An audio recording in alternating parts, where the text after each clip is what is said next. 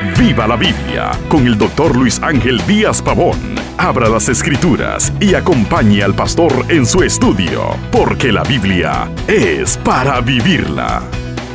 La fidelidad es un atributo en crisis en nuestros días. Sin embargo, Dios es fiel. ¿Cómo deberíamos corresponder a esta fidelidad? La fidelidad de Dios requiere decir que Dios actuará como ha dicho que actuará y cumplirá sus promesas. En Dios nunca encontraremos traición o infidelidad. Él es el ser más confiable del universo. La Biblia dice en Lamentaciones capítulo 3 versículos 22 y 23, Por la misericordia de Jehová no hemos sido consumidos, porque nunca decayeron sus misericordias. Nuevas son cada mañana, grande es tu fidelidad.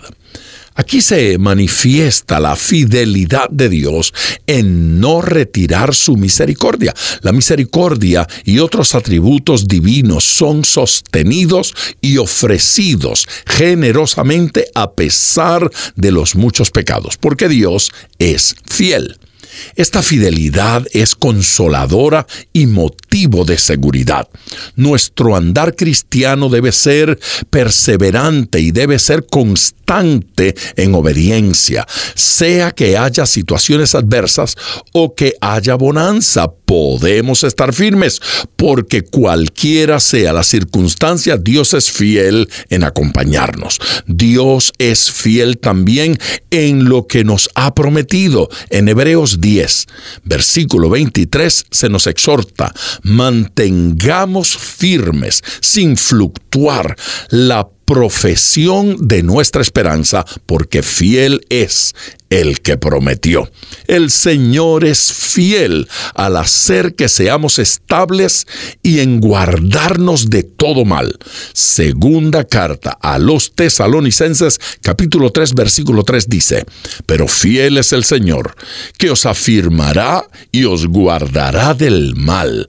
Las promesas y las bondades de Dios están disponibles a pesar de nuestro pecado porque Dios es fiel.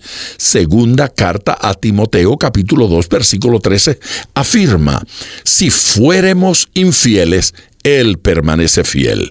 Él no puede negarse a sí mismo. La fidelidad de Dios ha venido manifestándose a lo largo de toda la historia. Dios fue fiel a Noé y a su familia. Dios estableció su pacto con Noé y lo salvó del juicio del diluvio. Génesis capítulo 6, versículo 18 dice, Mas estableceré mi pacto contigo y estarás en el arca tú, tus hijos, tu mujer y las mujeres mujeres de tus hijos contigo.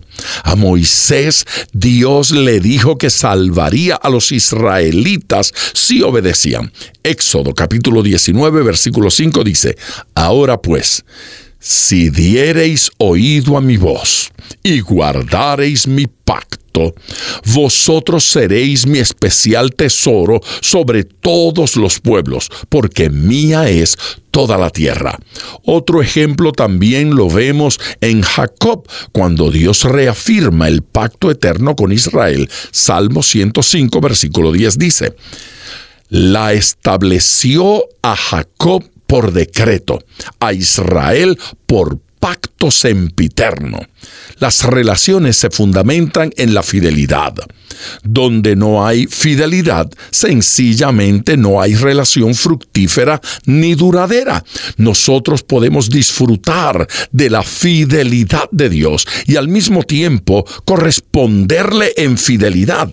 La fidelidad de Dios no cambia dependiendo de la situación. Deberíamos corresponderle de la misma manera. En circunstancia debemos serle fieles.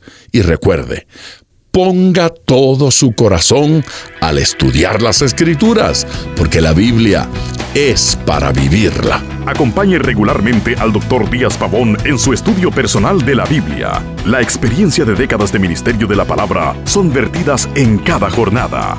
Usted puede adquirir copias de esta enseñanza visitando nuestra página web www.diazpavón.com Esté atento, participe en nuestro próximo estudio y viva la Biblia.